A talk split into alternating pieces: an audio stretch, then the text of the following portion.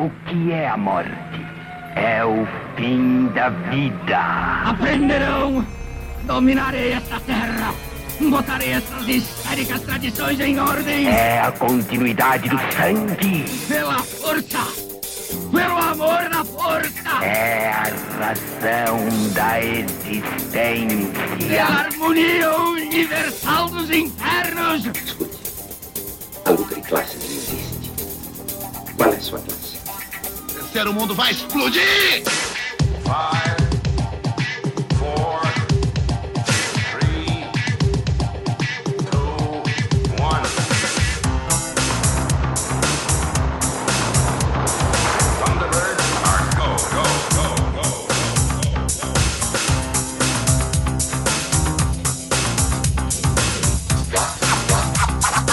Correndo, correndo pelas sombras, vem chegando o seu podcast revolucionário de cinema. Sombras Elétricas, nesse novo episódio. Meu nome é Thiago Diniz. E meu nome é André Renato.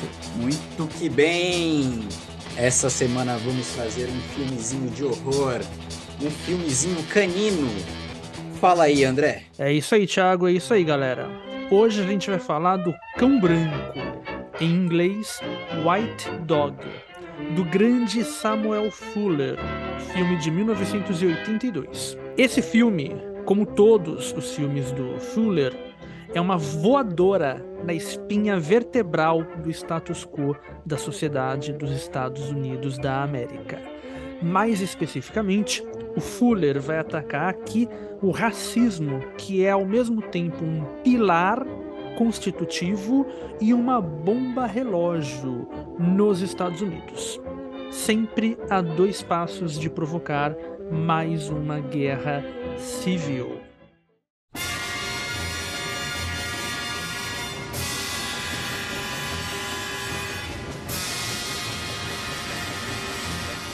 E aí, André, você lembra quando foi a primeira vez que você viu o Cão Branco? Sim, sim, sim.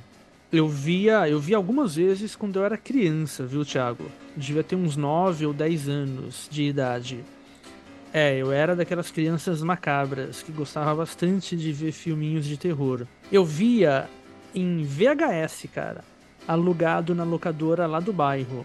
Na época, eu não entendia ainda toda a dimensão do conteúdo político, social, antirracista do filme.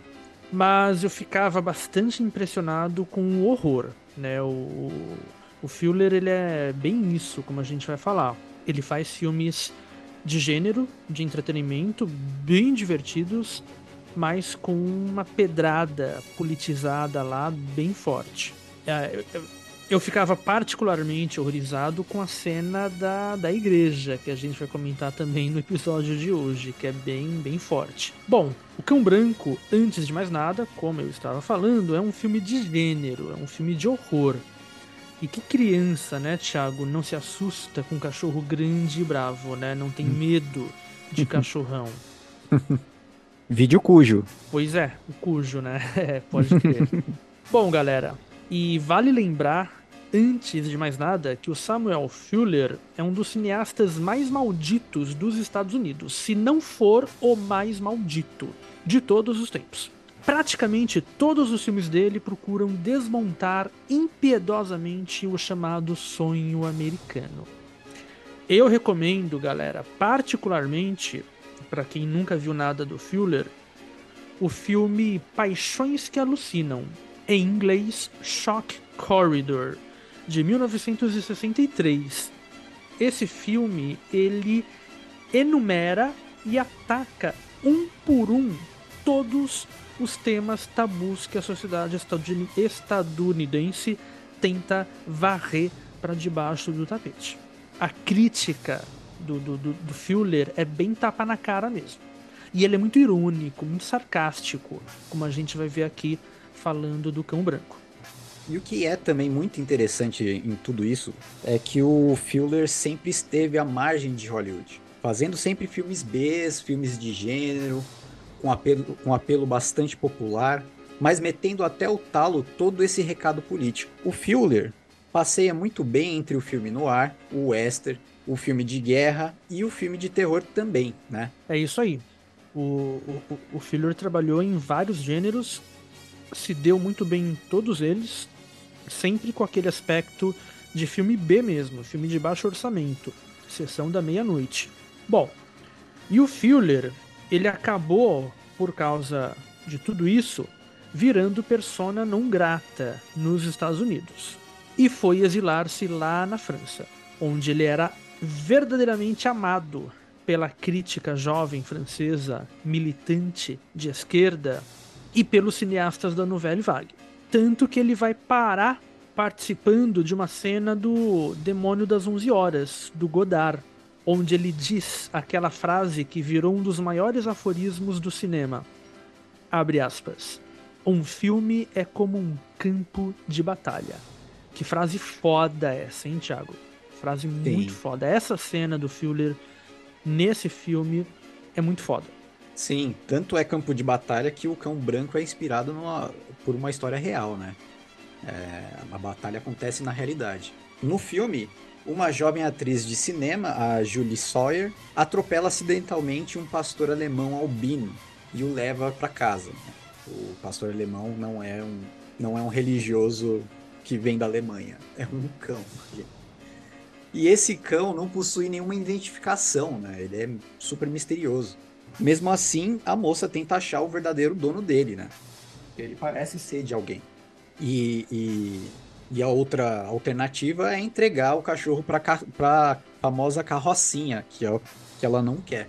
No entanto, quando o cachorro bravamente salva a Julie de um estuprador que invade a casa dela, a moça começa a desenvolver um grande afeto pelo animal, né? Pelo doguinho.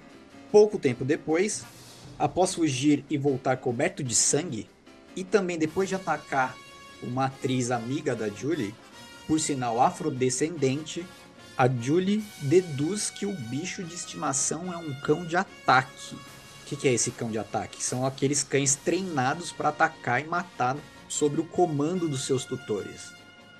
E esse é, e esse treinamento é feito através de muitos maus tratos. Você quebra o espírito do cachorro, desde quando eles são filhotes. Né? E a Julie, então, vai procurar um famoso treinador de animais que trabalha em Hollywood, né?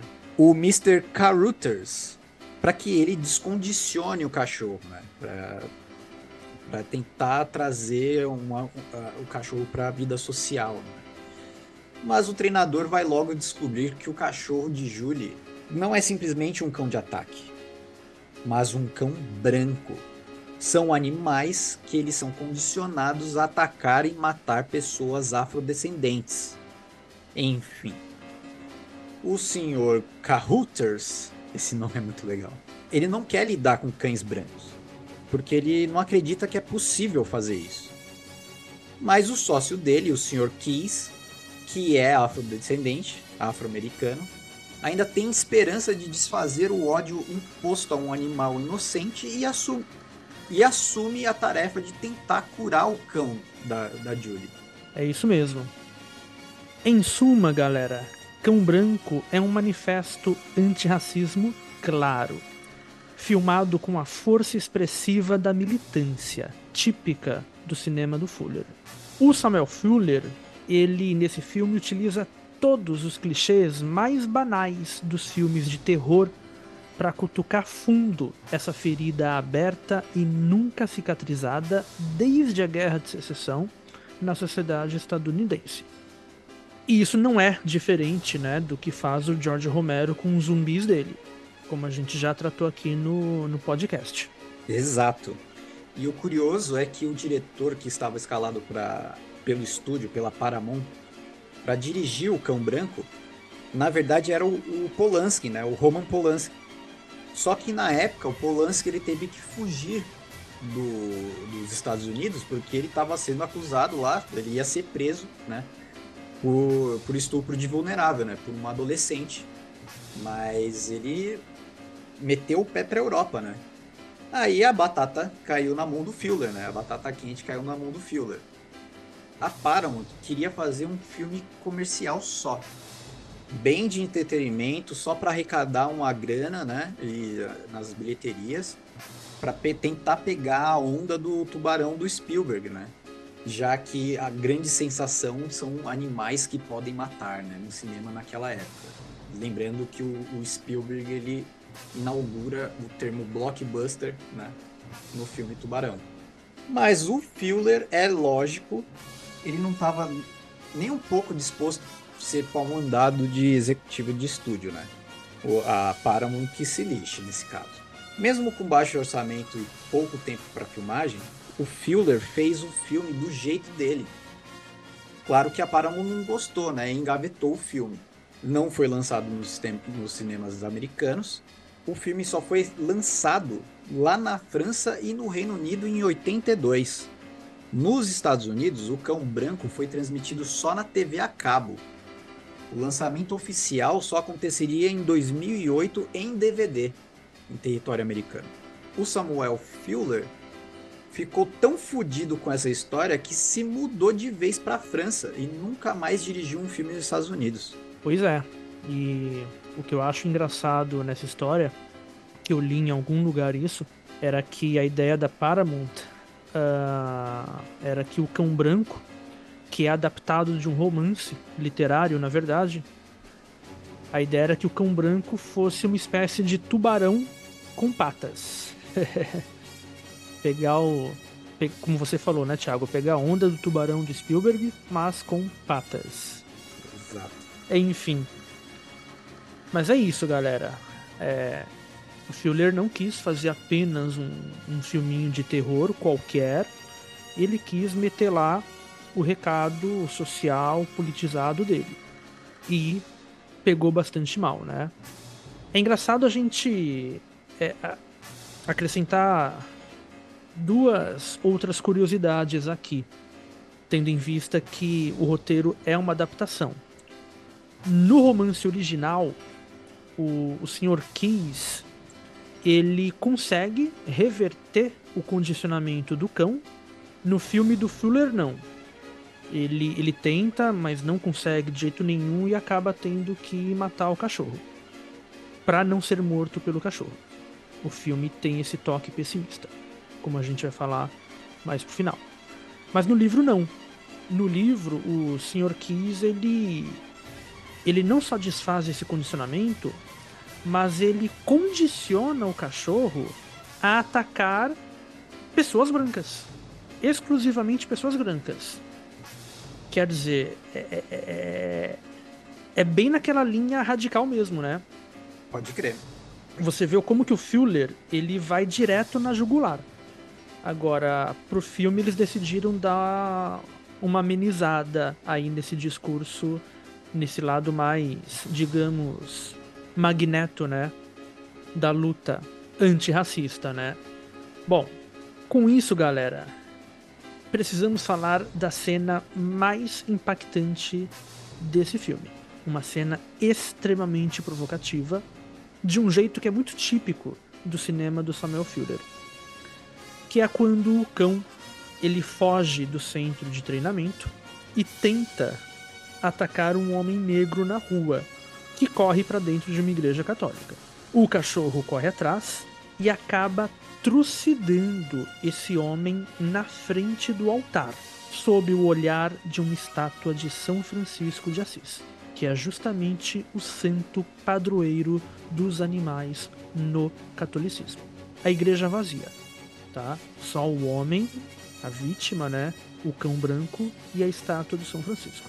Na época, algumas entidades representativas da população afrodescendente dos Estados Unidos reclamaram da violência excessiva no filme, tendo como alvo pessoas negras. Chegaram até a acusar o filme de racista, o que na essência é absurdo, né, Thiago?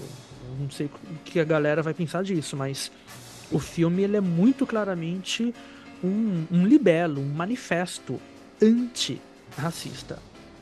Mas é, dá para entender essa problemática né, de uma violência excessiva contra pessoas negras no filme. É que nem os filmes de hoje em dia, ah, aqueles filmes, como é que chama mesmo, Thiago? É, Rape Revenge, Uhum. enfim. Filmes que trabalham demais, que assim forçam demais a barra da, da, da, da violência contra a mulher, entendeu? Mesmo Cai com um fetiche. discurso. Exatamente. Mesmo com um discurso feminista, mesmo com uma crítica ao patriarcado, é, filmes e séries, né? Haja visto The Handmaid's Tale, e que exagera um pouco né, na violência contra a mulher de uma maneira até um pouco fetichista, como você falou aí, Thiago. Enfim, o, o cão branco do Fuller, ele não, não está livre dessa problemática, tá, galera? Quem for assistir o filme, assista já sabendo disso. É, incomoda dentro do filme toda essa violência forte contra pessoas negras. Mas o, o discurso do filme, logicamente, é antirracista, né? Bom, mesmo com toda a crítica que se fez na época, a ironia do Fuller nessa cena ela é muito clara, é muito ácida, né? Cara, é, é, assim, São Francisco de Assis, cara. Olha o que, que o cara vai botar ali nessa cena. Aí, enfim, a ideia do Fuller é quando a sociedade está entregue, completamente entregue ao ódio racial, não vai ter Deus, nem santo nenhum que vai proteger as vítimas desse ódio. Quer dizer, Samuel Fuller é bem materialista, dialético nesse sentido, total. Quer dizer, esse é um problema social, histórico, que precisa ser resolvido de maneira social e histórica. Quer dizer, Deus não vai ajudar, santo não vai ajudar, sacou? É dureza. Olha a porrada que o Fuller dá na, na- na sociedade, na, na cara do espectador, numa cena como essa. Enfim. Pode crer. E o Fuller também, é, ele aponta né, as provocações, a arma de provocações dele para o próprio cinema, né? Para as oposições entre o cinema industrial dos Estados Unidos e o, e o cinema mais autoral da, da Europa. Ele faz esse tipo de crítica. E tem uma cena, gente, que se passa no estúdio onde a, a Julie trabalha. Ela é uma atriz de Hollywood, então ela tá um dia de trabalho. Ela tá gravando uma cena onde se passa em Veneza, né? E, e no fundo dela, né? Só lembrando, né, gente, que Hollywood, antigamente, né, o cinema em geral, antigamente não tinha o CGI, então o fundo do filme, o pessoal tinha um, existia uma profissão onde o pessoal pintava o fundo? Tinha os pintores de back- background, né? Então temos o exemplo do Mágico de Oz, que tem as paisagens são pintadas, né? são grandes telas gigantes no estúdio, né? Para emular o- uma paisagem. E outra técnica que era famosa também era a projeção. Então você colocava uma tela gigante atrás e fazia uma projeção, né? Com um projetor gigante. E você tinha um cenário com movimento, que é o caso nesse filme, né? É, nessa cena, a Veneza é uma projeção atrás da Julie. E, e nessa cena, o esse equipamento de projeção tá com problema. Ele tá flicando, ele, ele tá dando alguns problemas, assim, que, que tá sendo impresso ali atrás da, da, da Julie, né? Aí um técnico olha aquilo, acha um absurdo e vai lá falar com o diretor, né? Vai indi- indicar o problema, né? Vai indicar o defeito do maquinário. E isso vai prejudicar a verossimilhança do filme. Aí o diretor olha pra ele e fala: Não, não, não, não. Isso aí não é defeito. Isso daí é um toque artístico que eu tô deixando no meu filme. Porque isso que você chama de defeito, na verdade, é a moda que tá rolando lá na Europa. Aí o Godard, né? Seja lá onde ele estava nessa hora, ele abriu um sorrisão, assim, enorme, né? Porque, né, é, é a ideia lá da novela Vague, né? Essa ideia de que o cinema, ele não tem que ser uma janela invisível para a realidade, né? E, e nisso vai a piada do Fuller, entendeu? Porque o Fuller conhece o cinema, o, o- os, o o- as novelas vagues que estavam rolando na Europa, é, quer dizer, desde os anos 60, né? Quer dizer, o, o, o Fuller trabalhou com Godard, cara, em 68, no Demônio das 11 Horas. Então o Fuller conhece bem essa proposta, que é a proposta do Godard, né? De que o cinema não tem que ser uma ilusão uma janela fantasiosa para a realidade, né? Com, com, com, a, com uma técnica invisível. Não, o cinema é um discurso é, artificial, construído a partir de um, de um posicionamento ideológico, sabe? E, e essas marcas construtivas, quer dizer, o, o, esse esqueleto, esses tijolos, né, tem que aparecer pra galera não se iludir, pra galera perceber que aquilo é só um filme mesmo, entendeu? Daí vem, por exemplo, o Godard no Acossado é, usar bastante o, o corte dentro do plano, entendeu? Tipo, tá lá a cena, ele mete um corte ali e continua com a mesma cena. E isso provoca um certo susto no espectador, entendeu? Achando que, pô, é um defeito aí, cortou o filme. Não, é proposital. Ou aquela fala famosa do Godard, né? De que no cinema não, não, não, não, não é sangue que aparece, é vermelho. Não é sangue, é vermelho. então, assim, a, a, brincadeira que o Fuller faz é vai por aí. E até uma melhor cena, assim, nesse sentido metalinguístico, né?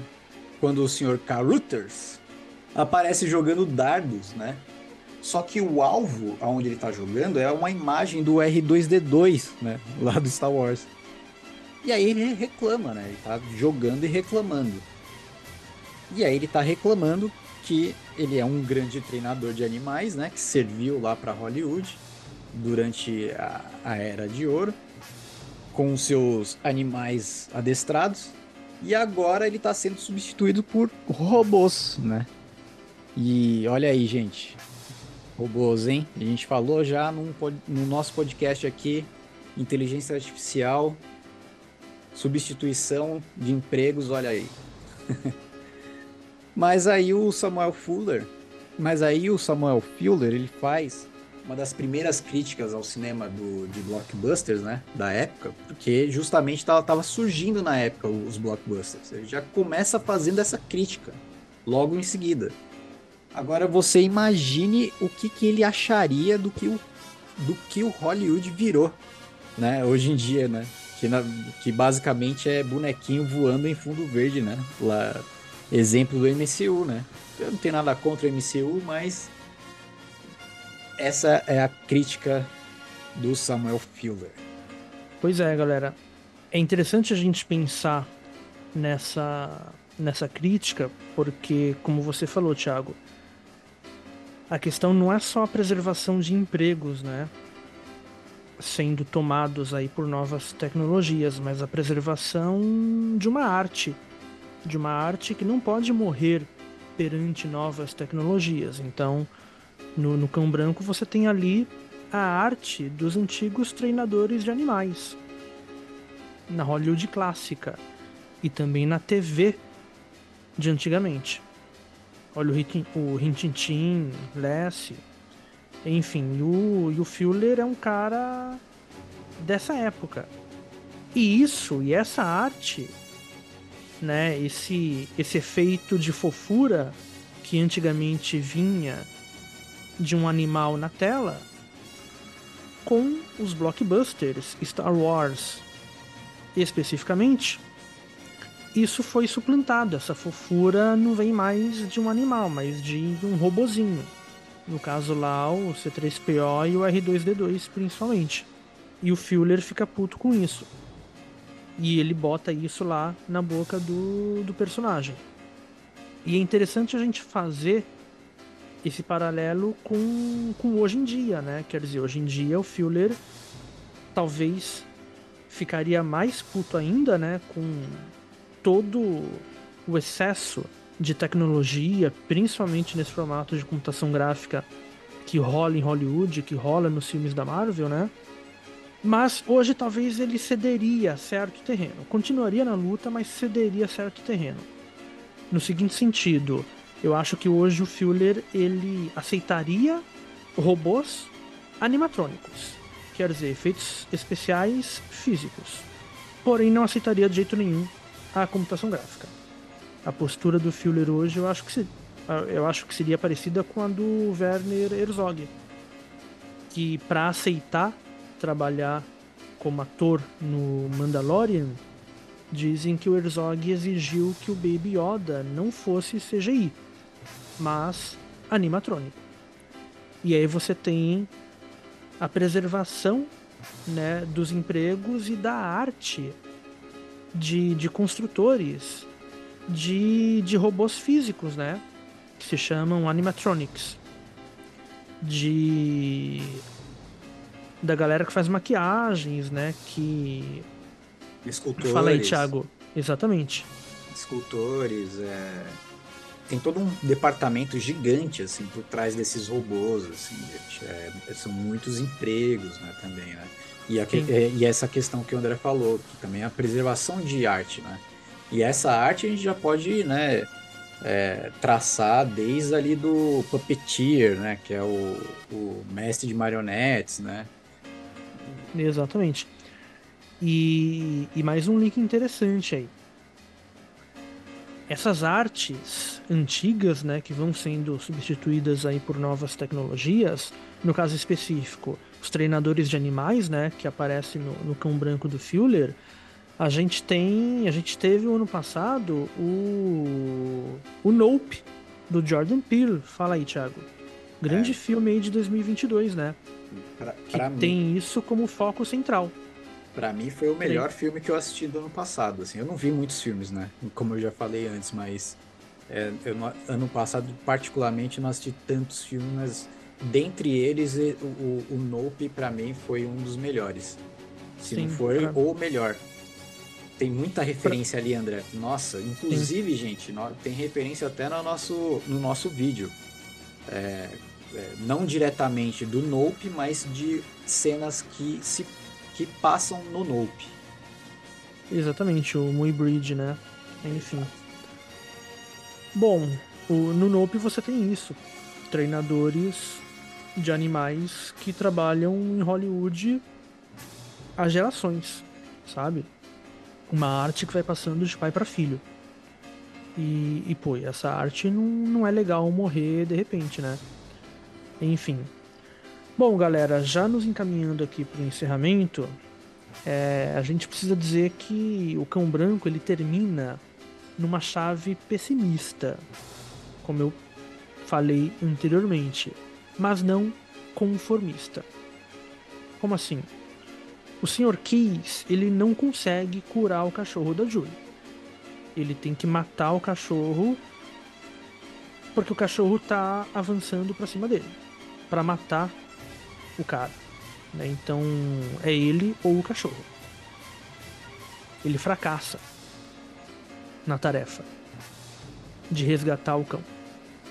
Mas ele não desiste de tentar curar outros cães brancos. Né? E ele fala isso para Jolie. Se aparecer outro cão branco para ele, ele vai começar tudo de novo. Ele vai tentar de novo e de novo e de novo até conseguir. Avançando um pouquinho de cada vez até conseguir curar completamente. Porque ele ainda acredita nesse ideal, né? De que o ódio não pode prevalecer. De que ainda há esperança para a humanidade. Né? De a gente desmontar esse ódio. E com isso conseguir criar um mundo onde role mais convivência, né? Tolerância, sabe? Respeito. E não um mundo em constante estado de guerra. Nós contra os outros. Principalmente, né? Nós, as vítimas, contra os outros que querem nos matar. Por qualquer motivo que seja, né?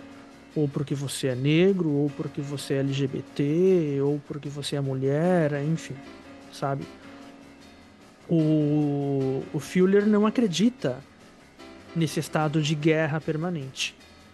Né? O Fuller ele é radical, mas ele não é sectário, sabe?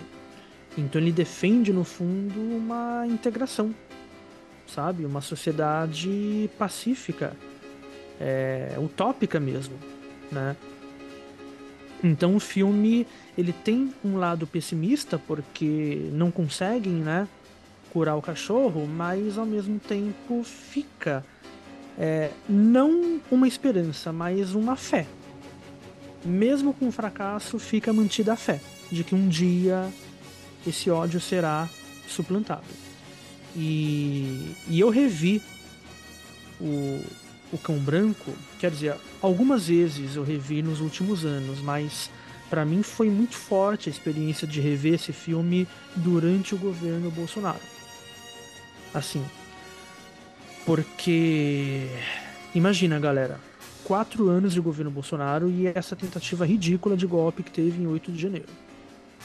E ainda por cima essa praga de massacres em escolas que agora parece que virou moda no Brasil. E aquele ser daquele Elon Musk que está transformando o Twitter numa Disneylândia de nazi fascista. Sem contar as redes sociais do Mark Zuckerberg que já são playground de discurso de ódio faz tempo. Facebook, Instagram. Quer dizer, rever Cão Branco durante o governo Bolsonaro, ou mesmo agora em 2023, né, com tudo o que já aconteceu e a gente não chegou nem em julho ainda, sabe? É... Fica essa pergunta. Será que a gente ainda consegue manter essa fé do Sr. Kiss?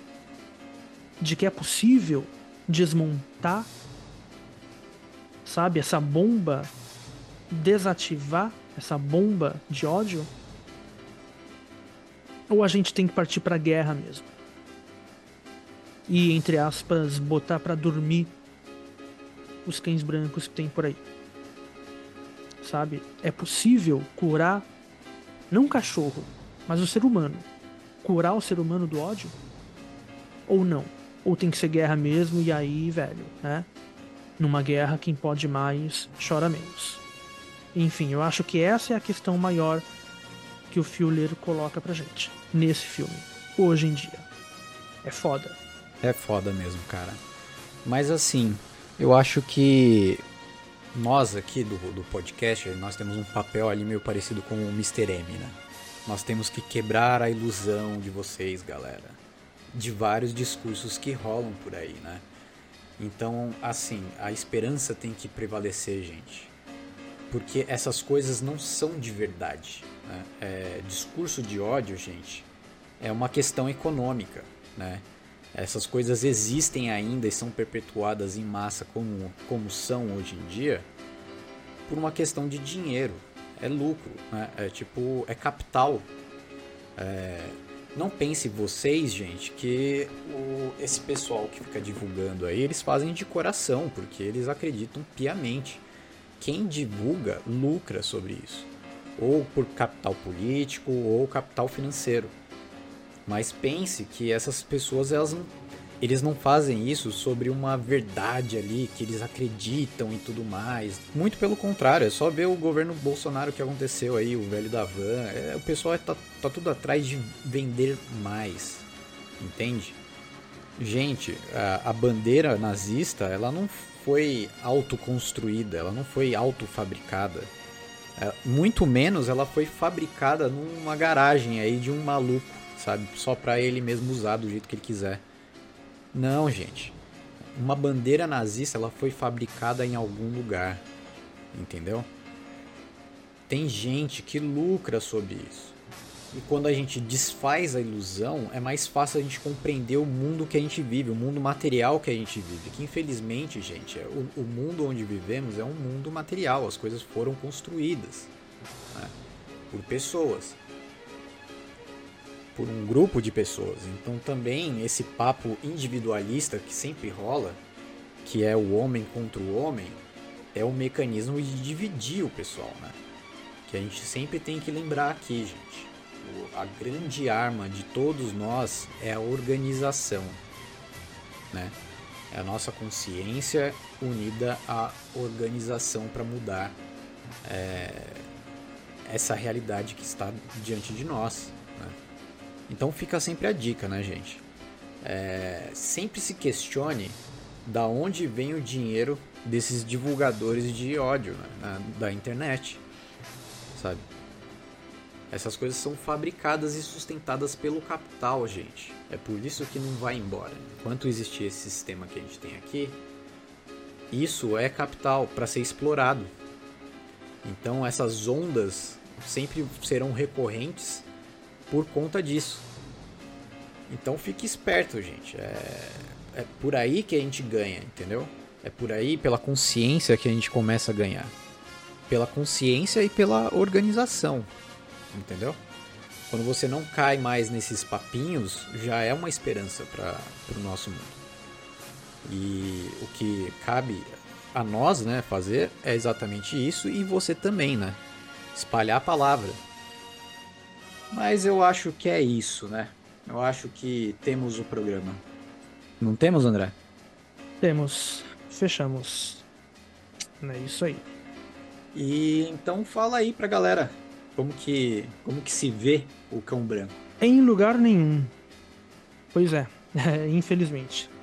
É o capitalismo, galera. Ninguém se interessa em lançar esse filme pra, né? Enfim. O filme não tá em streaming nenhum, não, não tá para ser alugado ou comprado online em lugar nenhum. Então, a não ser que você dê a sorte de achar um DVD velho ou um VHS perdido em algum sebo por aí, a única maneira de ver Cão Branco hoje em dia é via torrent, fazendo download. Ou usando o Streamio, que é um, um aplicativo que puxa torrent da internet, mas ao invés de você usar esse torrent para baixar o filme inteiro no seu dispositivo, ele vai streamear, ele vai transmitir o filme em streaming a partir daquele torrent. Então você não baixa nada, sabe? Enfim, streaming é a grande Netflix pirata, né? Vamos falar claramente aqui. Mas é isso, rapaziada.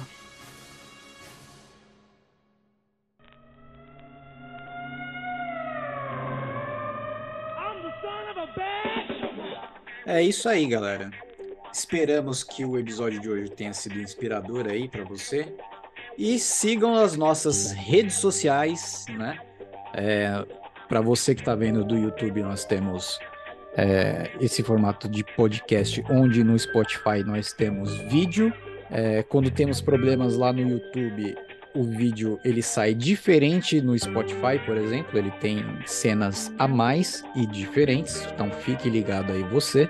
E para quem está escutando aí, né, no, no, seu agregador de podcast, nós temos o nosso canal do YouTube, que ele agrega, ele é maior do que só o podcast. Ele tem videoaulas do André e siga a gente lá e curta o nosso material, curta esse vídeo ou compartilhe, né, esse podcast para que a gente possa crescer e sempre entregar mais material para vocês, gente. É isso aí, André? Falou? É isso aí. Falou. Falou, Tiagão. Falou, galera. Obrigado mais uma vez e aquele abraço.